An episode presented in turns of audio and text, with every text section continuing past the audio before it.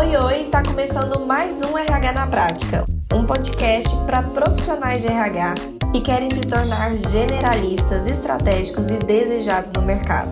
Eu sou Elissandra da Mata e todas as quartas eu estarei aqui com você para contribuir com o crescimento da sua carreira.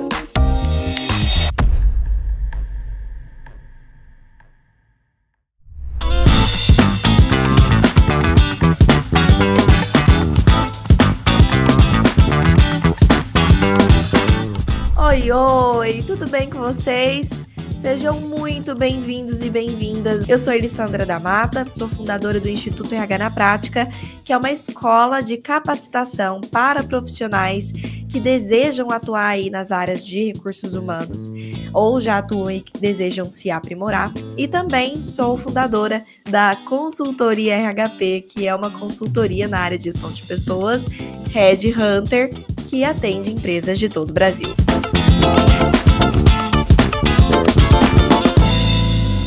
Vamos lá então? Bom, e agora nós vamos falar sobre como ingressar, formas de ingressar nesse mercado de trabalho.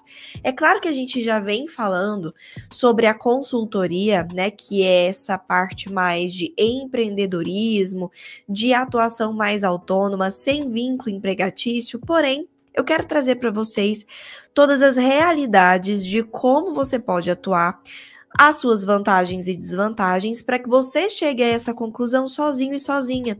Porque nem sempre somente, né, eu dizendo para você isso é melhor ou não é, isso não é o bastante, né? A gente sabe como é importante esse processo de você passar pela sua própria decisão, pela sua própria análise de entendimento né, do que é realmente importante para você, de quais são as suas prioridades. Então, esse é um movimento que nós vamos fazer aqui juntos e ao final da aula vocês vão me contar aqui com quais dessas formas vocês mais se comprometeram, quais dessas formas realmente mais deu match aí com o que você deseja, combinado? Bom, a primeira forma de você ingressar no mercado de trabalho headhunter é através de um vínculo formal com uma empresa, né? Através de um contrato de trabalho formal, mais conhecido entre nós como o contrato CLT.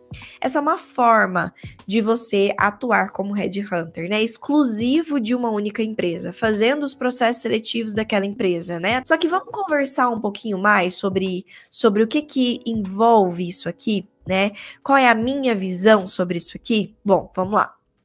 Primeira coisa é que para que você entre no mercado de trabalho de headhunter através de uma posição formal CLT, existe, é, você vai se deparar com um mercado que é um pouco mais fechado, tem menos espaço, a barreira de entrada é maior. Isso porque a maior parte das vagas exige experiência. Quem aí está passando por isso? De já estar tá algum tempo procurando algo formal, né, um vínculo formal com alguma empresa, trabalhar como CLT e tem se esbarrado nessa barreira de entrada onde as empresas acabam exigindo muito, né, tendo altas expectativas ali num processo seletivo e que muitas das vezes a maior parte dos que estão começando ou fazendo uma transição acabam não se encaixando. Então existe, né, esse essa desvantagem de realmente ser uma forma de atuação mais fechada. E é muito engraçado a gente falar disso, e é um tema, inclusive, que eu converso bastante com os meus alunos, que é uma, um comportamento de mercado, como o comportamento do mercado muda dependendo do cenário, né, que você está inserido. Então, se a gente for parar para pensar, existe muito esse esse comportamento de mercado quando a questão é uma empresa contratando alguém não é o ideal, não concordo, né, com, com essas barreiras que as empresas colocam, mas é uma realidade. E aqui a gente está falando de realidade. Então eu quero que vocês realmente tenham a realidade em mãos para vocês pesarem aqui e não terem dois pesos e duas medidas. Então, se a gente está falando sobre isso, a gente tem que parar para pensar que a empresa no movimento de contratação ela está se colocando um pouco acima desse candidato, no sentido de eu escolho, eu tenho o poder de decisão na minha mão. Essa pessoa vai trabalhar para mim, então eu posso exigir dela o que eu quiser, inclusive eu devo exigir o máximo de coisas que eu puder, né? E aí, gente, onde entra nesse, uh, nesse movimento que já se tornou uma. já se tornou um padrão, né? E muitas das empresas nem sabem por que fazem assim, mas é um padrão de repetição sem análise de acabarem exigindo pessoas mais prontas, porque elas não querem treinar, porque elas não querem uh, levar um tempo ali conduzindo essa pessoa, elas querem alguém que entre e já consiga resolver a situação.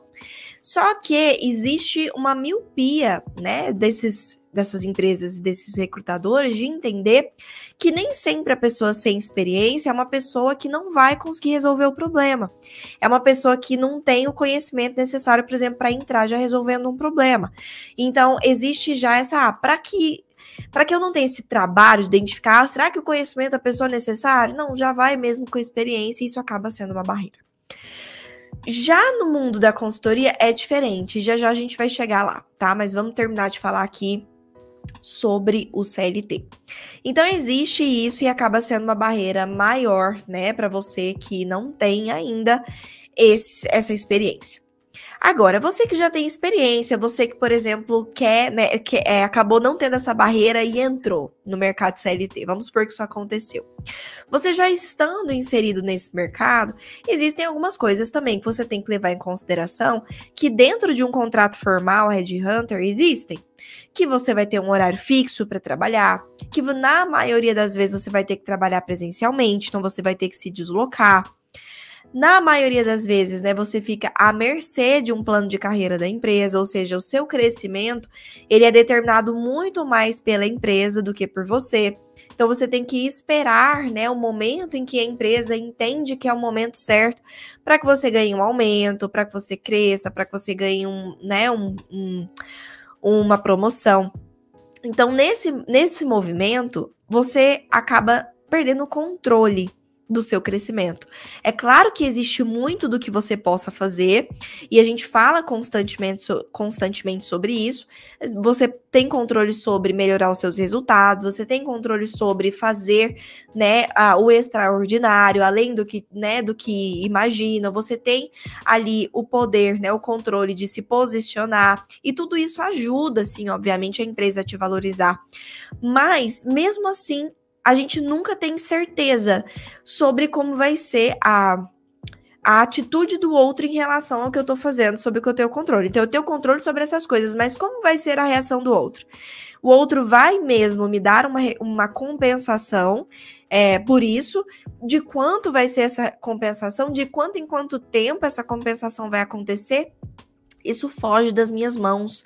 E se isso foge das suas mãos, acaba sendo uma desvantagem, ao meu ver. Né? Acaba sendo uma desvantagem, porque pode ser que essa mesma hora que você está despendendo ali dentro da empresa, trabalhada de uma outra forma, te rentabilizaria mais. E você conseguiria ter mais controle sobre quanto essa hora está te rentabilizando do que necessariamente nesse processo CLT. Então a gente entende que esse é o movimento. Se assim você deseja trabalhar, tudo bem, mas é um movimento que existe, é uma realidade. Eu não estou trazendo aqui nenhuma, é, nada que seja fora, né, do que acontece, perfeito? Além disso, né, para que você consiga faturar 10 mil reais, que é aí a média que a gente está vendo, que nós falamos aí na nossa primeira live de aquecimento sobre os ganhos, a gente falou, comparou inclusive sobre outros profissionais autônomos com o consultor. Vamos colocar então esses mesmos 10 mil reais. Na nossa primeira aula de aquecimento, a gente viu que para um consultor faturar 10 mil reais, ele vai precisar fazer, em média, quatro vagas de 2.500 de orçamento. Uma vaga de R$ 2.500 de orçamento, ela é muito prática, ela é muito possível, ela é muito natural e normal de fechar para uma pessoa iniciante, tá? Como, como a maior parte de vocês talvez seja. Então, olhando nesse, nesse ponto, quatro vagas é o necessário. Já se você tá CLT, para que você ganhe 10 mil reais de salário, você precisa de muitos anos dentro de uma determinada empresa ou no mercado de trabalho. Você precisa uh, já estar num cargo mais acima, um cargo de gestão, então você já precisa ter passado ali por uma progressão de carreira, né, que levou um tempo, você já precisa, nesse estágio, né, nesse estágio, você ganha 10 mil reais num cargo de gestão, você provavelmente já vai estar gerindo outras pessoas, já vai ter abraçado responsabilidades bem grandes, ou seja, sua carga de trabalho vai ser extremamente pesada para um profissional que ganha 10 mil reais, é uma carga pesada, é um cargo estratégico, então que lida com muitos problemas, que lida com várias coisas, que é um, um profissional normalmente multidisciplinar, que tem que liderar outras pessoas, então envolve também um grande trabalho, além de muito tempo, tá? Então, se a gente for parar para pensar, também é difícil você chegar onde você quer chegar num nível salarial contando 100% com uma carreira CLT. Você demora muito mais para chegar onde você quer e você acaba despendendo muito mais energia de trabalho para poder manter esse lugar que você chegou, ok? Então, uh, outro ponto. Vamos continuar. O profissional CLT acaba tendo algumas desvantagens. Já viu que santo de casa não faz milagre? É aquela coisa, né? Que você pode ter um dentista dentro de casa. Se seu dente está doendo e o seu irmão, que é dentista, fala para você fazer XYZ, você tende a não ouvir o seu irmão? Ah, não, não é, não é não, não é nada grave, é só um negocinho vai passar, te falar para não fazer tal coisa, você faz. E aí é necessário você ir num dentista mesmo que não é o seu irmão e ele te falar a mesma coisa para você seguir. Tô dando esse exemplo, mas isso acontece de tantas formas. Quantos conselhos a gente escuta dos nossos pais ou de pessoas próximas e a gente não escuta. E aí, quando é uma pessoa de fora, um psicólogo ou talvez um amigo que a gente respeita mais, que a gente idolatra mais, que vira pra gente dar o mesmo conselho, a gente tende a seguir né? Por que será que isso acontece? Isso é muito natural do nosso cérebro de acabar pegando as pessoas que são muito próximas a nós e que a gente entende inconscientemente que estão em um nível de hierarquia mais baixo do que o nosso, no sentido de que a gente acha que sabe mais do que a pessoa, uh, a gente tende a não ouvi-la. E quando a gente está nesse processo do profissional CLT, ele cria essa relação muito próxima com a empresa, então ele é um profissional de dentro.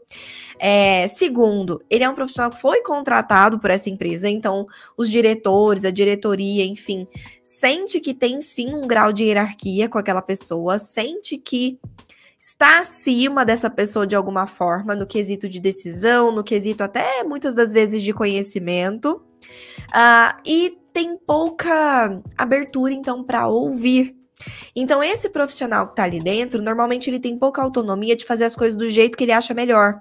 Ele não pode simplesmente conduzir um processo seletivo da forma que ele acha melhor. Ele tem que ter uma mínima autorização da empresa, tem várias pessoas envolvidas que estão cobrando que ele faça de uma determinada forma, que se metem, né? Os enxeridos, os líderes enxeridos que ficam se metendo no processo o tempo inteiro. Uh, e fica difícil de você se posicionar. Então é natural que exista mais dificuldade de uma autonomia de, peraí, eu vou tomar decisões que sejam as melhores decisões para esse processo, se você é um, é um profissional CLT. Além disso, um profissional CLT tende a não ter muito espaço de argumentação, de negociação. Então, se a gente vê que aquele processo não está funcionando, porque a empresa às vezes está exigindo algo que não está fácil de se encontrar no mercado, porque a empresa está exigindo algo que não tem uh, que não faz sentido para aquela vaga, que não tem uma compatibilidade com aquela vaga. Se isso está acontecendo, é nosso dever nos posicionar. Falar: olha, Fulano, Olha, empresa, a minha sugestão é que a gente flexibilize nesse ponto, é que a gente tente trazer profissionais mais assim, mais assado, com menos experiência nisso, mas com perfil comportamental mais focado naquilo, que dê pra gente treinar. Traga soluções, traga argumentações, traga, né, o que tá acontecendo. Olha, falando, o mercado mudou, agora a coisa tá assim, agora a coisa tá assado, vamos tentar dessa forma, vamos fazer assim, eu vou fazer um teste assado. Quando é, você é um profissional CLT, essa barreira é maior o espaço de argumentação é menor.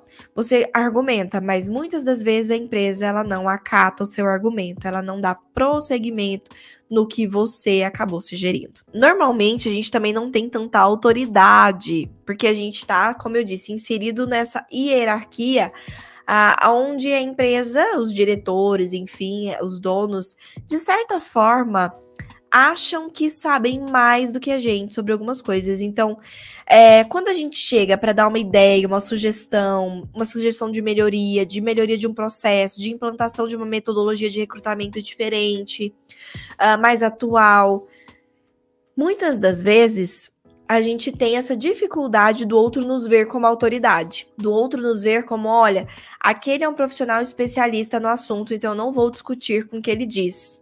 Já passou por um processo, por, um, para, por uma situação onde um líder ele indicou alguém, sei lá, um líder um colaborador, alguém indicou alguém para fazer parte do processo seletivo, e aí você fez todo o processo e no final das contas chegou à conclusão que é, você não aprovou, que a pessoa ela não tá condizente com né, aquele cargo.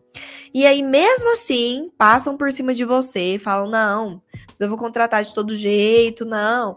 A indicação foi boa, eu tive boas referências, foi, foi primo do fulano. E aí contratou mesmo assim. E aí você ficou se sentindo que, na verdade, a sua argumentação não vale de nada? Que na verdade esses líderes olham para você e não te veem como autoridade? Porque uma autoridade, quando ela fala, o outro escuta. Porque o outro é autoridade em algo que eu não sou. Não é que o outro está acima de mim na hierarquia, pode ser que eu esteja acima do outro na hierarquia, mas eu sei identificar que de um determinado assunto ele sabe mais do que eu naquele momento, sobre aquele assunto, ele sabe mais do que eu, então eu, eu vou ouvi-lo. Isso é identificar, é reconhecer a autoridade do outro. E, infelizmente, como CLT, esse movimento de identificarem a nossa autoridade é mais penoso. Não é que não seja possível, obviamente é possível. E a gente vê por aqui várias formas de fazer isso também, né, aqui no nosso canal. Mas é muito mais difícil, a barreira é muito mais é, forte, tá? Uh, ok, além disso, o profissional interno, o profissional CLT, ele tende a ter uma visão mais limitada do que está acontecendo. Isso porque a gente está inserido dentro do problema. Já viu quando a gente está dentro de um relacionamento que ele é tóxico ou que não é tão legal e que a gente não consegue perceber e as pessoas de fora conseguem? Tem coisas que acontecem que a gente não percebe, não se atenta e que quem está de fora vê claramente porque quem está inserido dentro da situação normalmente tem pontos cegos, normalmente está muito envolvido e acaba não enxergando algumas coisas.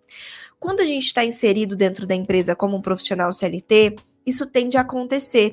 A gente está tão inserido naquele processo com os líderes, nós já criamos nossos pré-julgamento sobre os líderes, já tem líderes que a gente já sabe, né, já taxa de um jeito, outros já taxa do outro, então já tem coisas que naturalmente a gente está envolvido, a gente está no meio.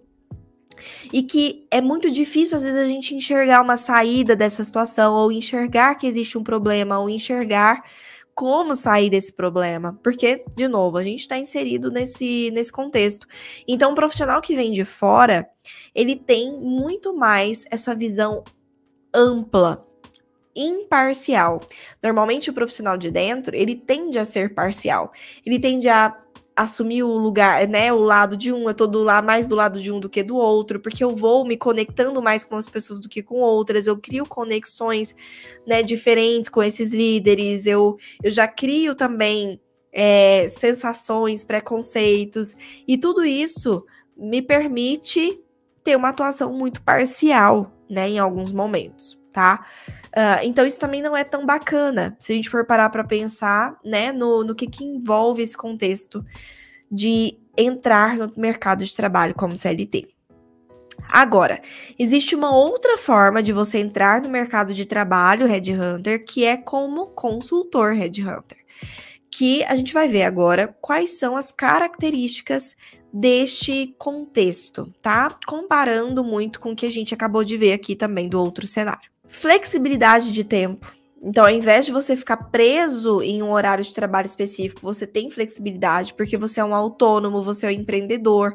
Então, você conduz o processo da sua empresa, como você trabalha, o horário que você trabalha, da forma que você acha melhor. E essa flexibilidade de tempo é super possível, porque quando a gente fala de processos seletivos, a maior parte, né, dos, do, do, das etapas, elas são agendamento que você faz com outras pessoas, e esse agendamento você pode fazer nos horários que a sua agenda estiver disponível. Então, você vai agendar uma entrevista, você vai ali uh, agendar um movimento de aplicação de um teste, porém a maior parte, né, a outra grande parte das etapas é você com você mesmo, não depende nem da agenda de outras pessoas. A entrevista ainda depende também da agenda de você bater ali a sua agenda com a agenda do candidato.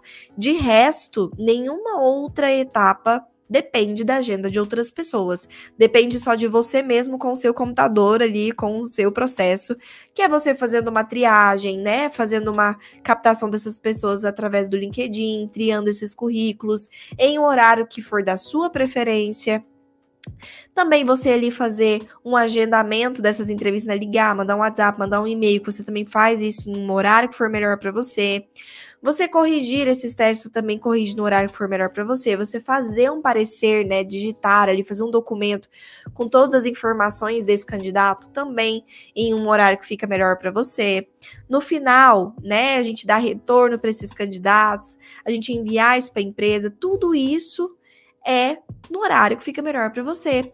Então é muito é, legal, uma parte muito atrativa, na minha opinião, é justamente essa flexibilidade de horário.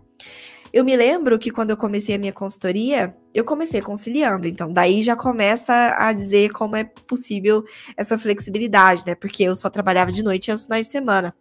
Mas uh, eu me lembro que quando eu comecei a, a realmente atuar de uma forma é, 100% dedicada né, à consultoria, eu deixava as minhas sextas-feiras livres, então eu não trabalhava sextas-feiras, porque eu pegava essas sextas-feiras para fazer várias outras coisas que eu precisava, tanto de resolver burocracias, também de cuidar de mim, também de uh, fazer algumas coisas que tinham a ver com uma parte mais é, estudo, né, de me atualizar, de uh, de ler artigos. Então eu pegava a sexta-feira para isso, eu não trabalhava na sexta-feira.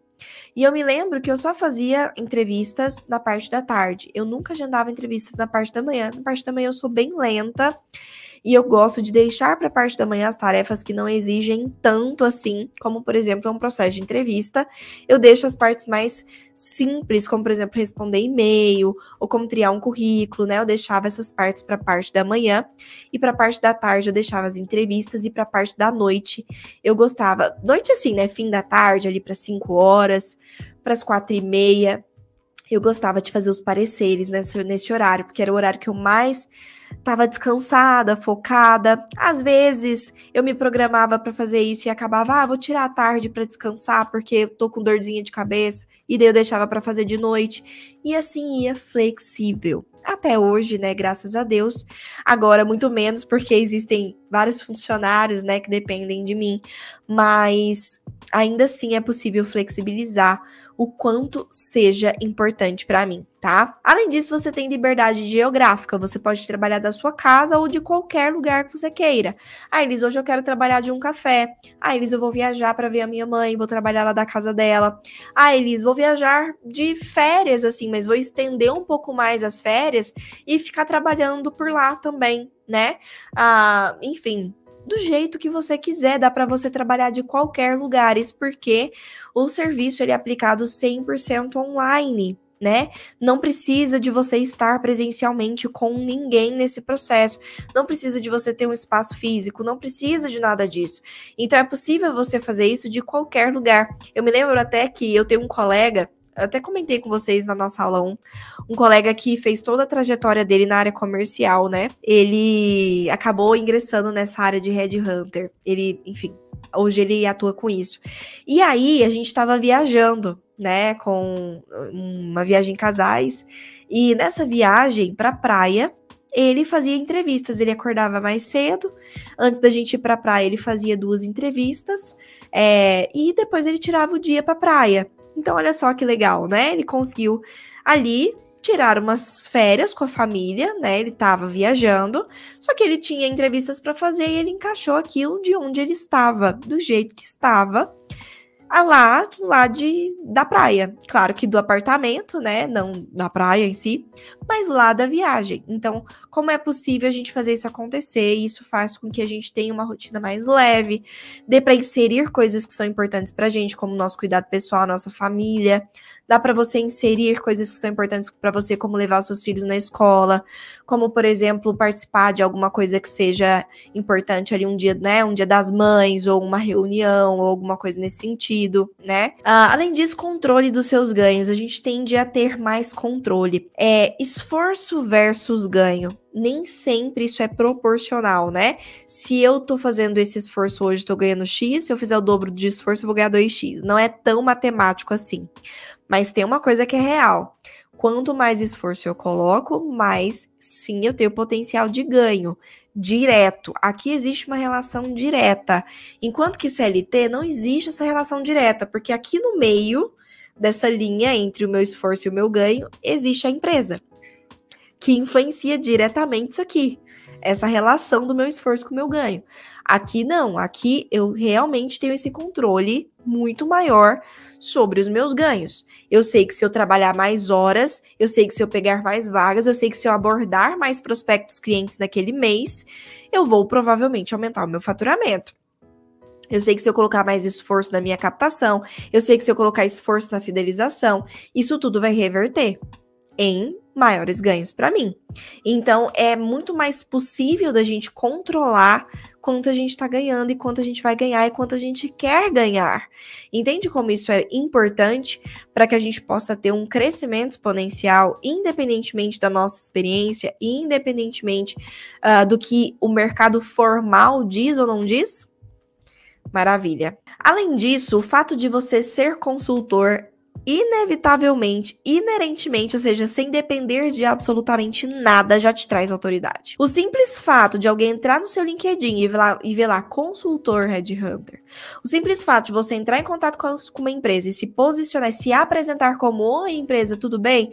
Meu nome é Fulana, eu sou consultora headhunter e tenho uma consultoria especializada em processos seletivos, em empresas do mesmo nicho que o seu, e estou entrando em contato para justamente saber se você está precisando de alguma ajuda com seus processos. Eu vi que você está com uma oportunidade em aberta X.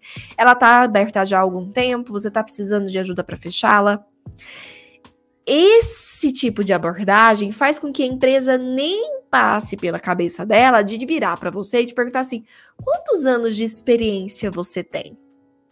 É engraçado, né, como realmente o mercado funciona nesse sentido, porque o mercado quer a experiência de quem ele está contratando CLT, mas para quem ele está contratando como prestador de serviço, ele tende a não olhar isso. Ele tende a nem perguntar isso. Para te falar bem a verdade, nunca ninguém me perguntou isso. Hoje, talvez os meus clientes já saibam, né, que eu já tenho experiência, mas no início, ninguém nunca me perguntou isso. A ideia é que quem está precisando e você se já se apresenta como um um solucionador de problemas e você consegue passar a sua o seu conhecimento, passar a informação, para eles o que basta é você gerar resultado. Então a experiência deixa de ser o foco da contratação de prestação de serviço, esse não é o foco da contratação de prestação de serviço. Qual é o foco da, da contratação de prestação de serviço?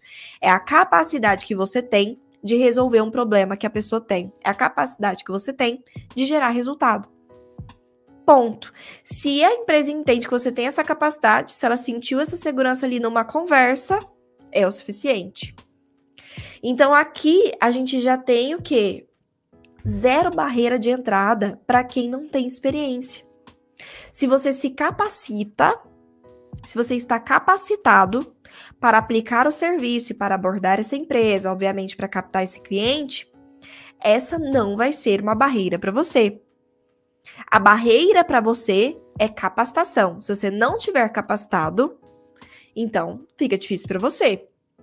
Agora, se você está capacitado no sentido de ter feito mesmo uma capacitação, um curso, alguma coisa que te propiciou conhecimento necessário para execução do tal, então, pronto. Você não tem nenhuma barreira de entrada, tá bom? Então, essa é uma grande vantagem também. Inclusive, ó, tá aqui um, um case, né? Deixa eu aumentar aqui, da Camila, que falou aí, ó, que fechou o primeiro serviço dela de recrutamento e seleção de duas vagas. Primeira vez que a Camila fez recrutamento e seleção. Camila não tinha experiência, mas fechou o primeiro serviço dela, duas vagas administrativas. Teve barreira? Não teve. A barreira é a barreira de conduzir a reunião, é de captar o cliente, é de execução de serviço, que, como eu disse, é uma barreira facilmente resolvida se capacitando. Mas a experiência você vai adquirir ao longo da sua atuação. Então, você vai ter a oportunidade de atuar e ir ganhando experiência, ok? Perfeito. Além disso, dentro aqui da, da, do mundo da consultoria Red Hunter, você vai ser um profissional com maior imparcialidade. Você vai ser um profissional imparcial. Quando você chegar na empresa e pegar ali um processo seletivo para fazer, você vai estar imparcial sobre como é, como é aquele líder, sobre como é aquela cultura. Você vai conhecer aquela empresa do zero e vai poder julgar e ver pontos cegos ver pontos que quem tá ali dentro não vê e que você vai ter essa oportunidade de ser imparcial no seu no seu movimento. E isso faz com que seu trabalho seja melhor. Além disso, você vai ter um maior espaço para emitir suas opiniões, suas sugestões, seus argumentos, propostas de mudança, não é mesmo? Então, se você vê ali, hoje mesmo, vou contar um exemplo meu. Nós estamos fazendo um processo seletivo ah, para uma empresa lá de Porto Alegre, né? Porque nós atendemos todo o Brasil, assim como você também vai. Uh, e tendo isso em mente, Uh, a gente tá com uma dificuldade de fechar esse processo seletivo devido a uma exigência que a empresa tem de uma experiência específica, num ramo de atuação específico, e que está sendo muito de estar tá limitando muito o número de candidatos. Então a gente até encontra candidatos muito bons que têm perfis ótimos, experiências ótimas, mas não nesse quesito específico. E a gente está acabando perdendo muitos talentos por conta dessa exigência que eu, no meu entendimento, julguei que não é uma exigência que faz muito sentido, porque é algo que a pessoa já tendo experiência na área, mesmo que não seja naquele nicho específico, ela consegue se adaptar muito facilmente. A adaptabilidade é muito fácil. Então, eu sugeri hoje, né? Mandei um áudio, a gente cria grupos ali com os nossos clientes e com as consultoras, e eu mandei um áudio exatamente com todas as informações, quantas pessoas a gente tinha entrado em contato, quantas pessoas tinham é, estavam dentro do perfil, quantas a gente tinha eliminado, digamos assim, né, já descartado porque não estavam no perfil e como aquilo estava restringindo, né, a possibilidade de a gente ser mais assertivo e levar para eles mais talentos. Então eu sugeri ali em cima da minha experiência que esse ponto fosse reconsiderado né? Que a gente tivesse uma flexibilidade nesse ponto, para que então a gente pudesse trazer mais talentos, que a gente pudesse trazer mais oportunidades. E essa empresa me ouviu. Sendo que eu me lembro muito bem como CLT, como era difícil fazer a empresa me ouvir na flexibilidade de alguns critérios né?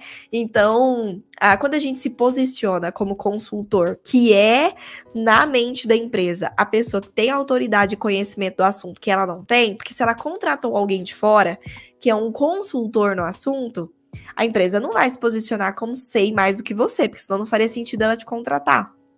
Então, nesse sentido, ela tende a te escutar muito mais, tá? Perfeito. Então você tem esse espaço muito mais propenso para emitir suas opiniões, suas sugestões, seus argumentos e suas mudanças.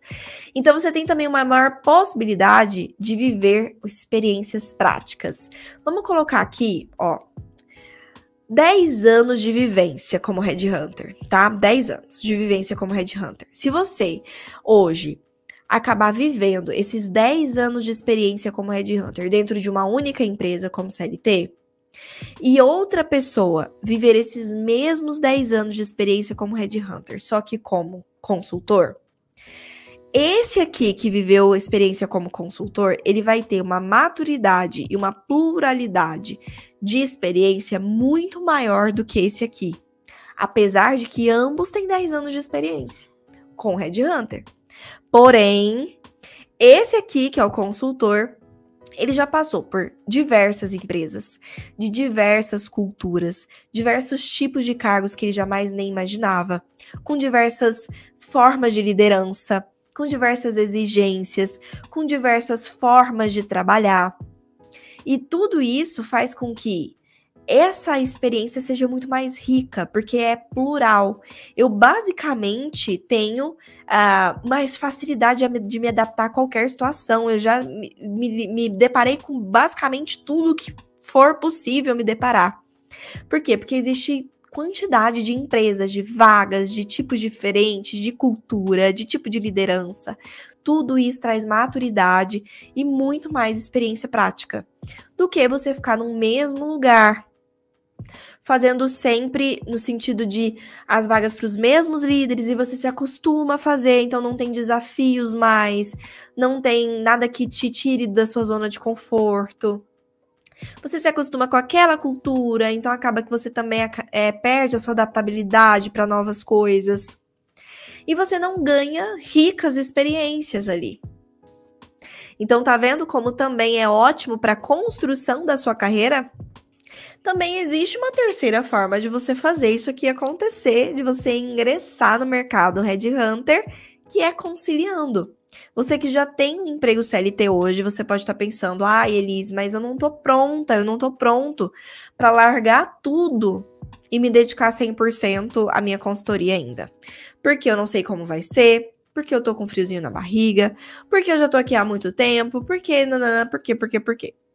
Então, existe essa forma de começar conciliando. Vocês sabem da minha história, como eu contei na aula passada, né, no nosso encontro passado, que eu comecei conciliando. E aí, uh, você pode começar olhando para isso como uma renda extra, né? Fazendo no seu horário livre. Então, como eu disse, né, quando eu falei sobre flexibilidade de horário, você pode fazer nos horários que você tem livre. Você pode fazer as suas entrevistas à noite, você pode fazer as suas entrevistas aos sábados. Os candidatos, eles são muito mais fáceis de se adequar à sua agenda, tá? Uh, além disso, você pode ser que em algum momento, né, você comece conciliando e aconteça como aconteceu comigo. Em algum momento você entenda que você quer se dedicar 100% a isso, porque eu comecei nisso achando que ia ser uma renda extra e acabou que o meu primeiro mês de faturamento foi maior do que o salário que eu tinha. E olha que eu trabalhava poucas horas com aquilo e estava começando.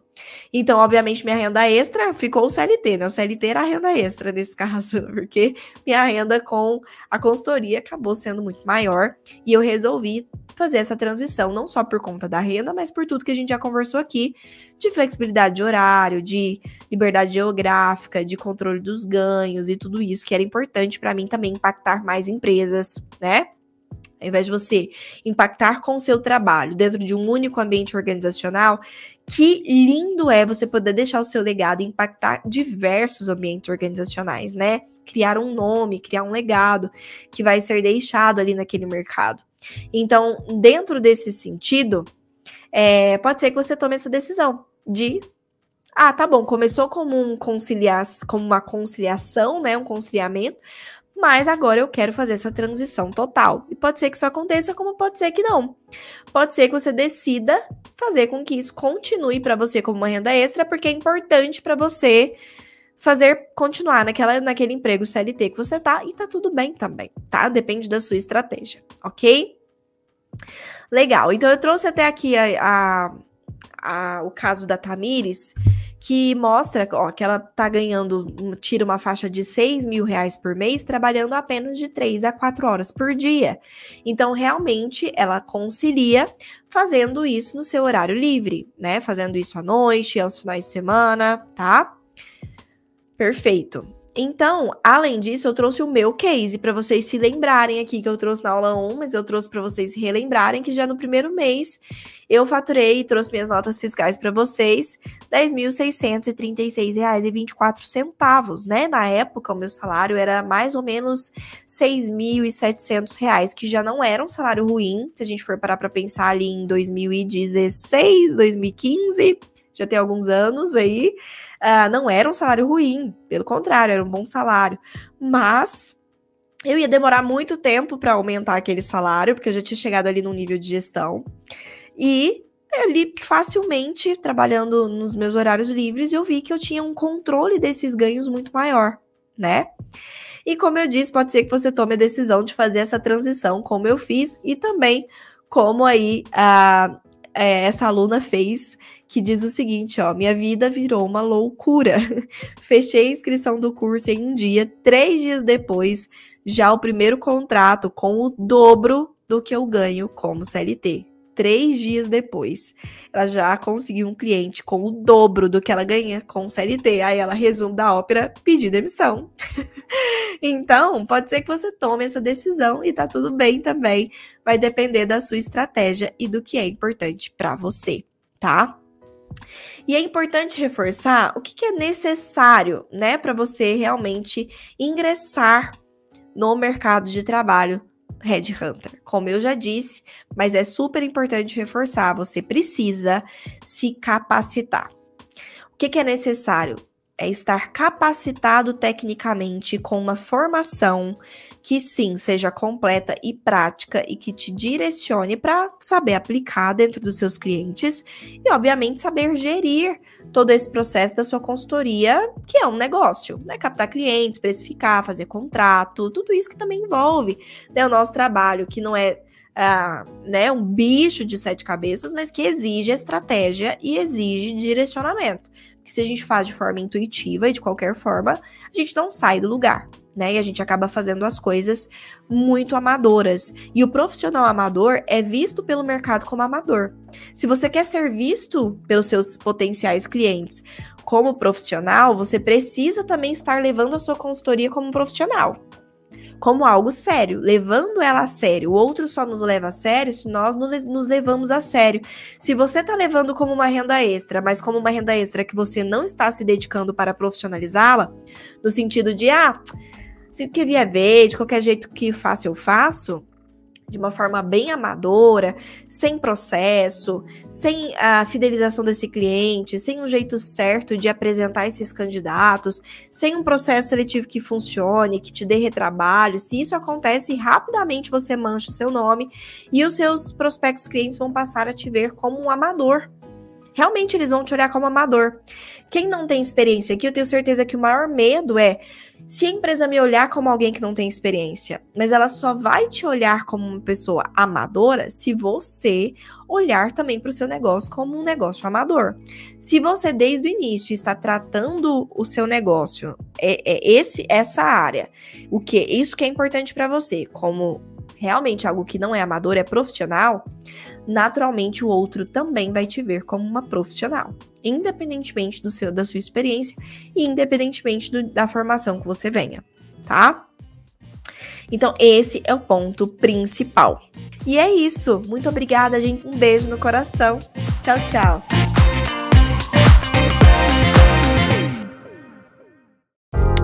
Aí, gostou do episódio de hoje? Então, compartilhe com nossos colegas de profissão e se una a mim na missão de propagar o RH estratégico. Eu também vou adorar me conectar com você por outras redes. Me adiciona nas redes sociais pelo Instagram, arroba e também pelo LinkedIn e YouTube. Um beijo e até a próxima quarta!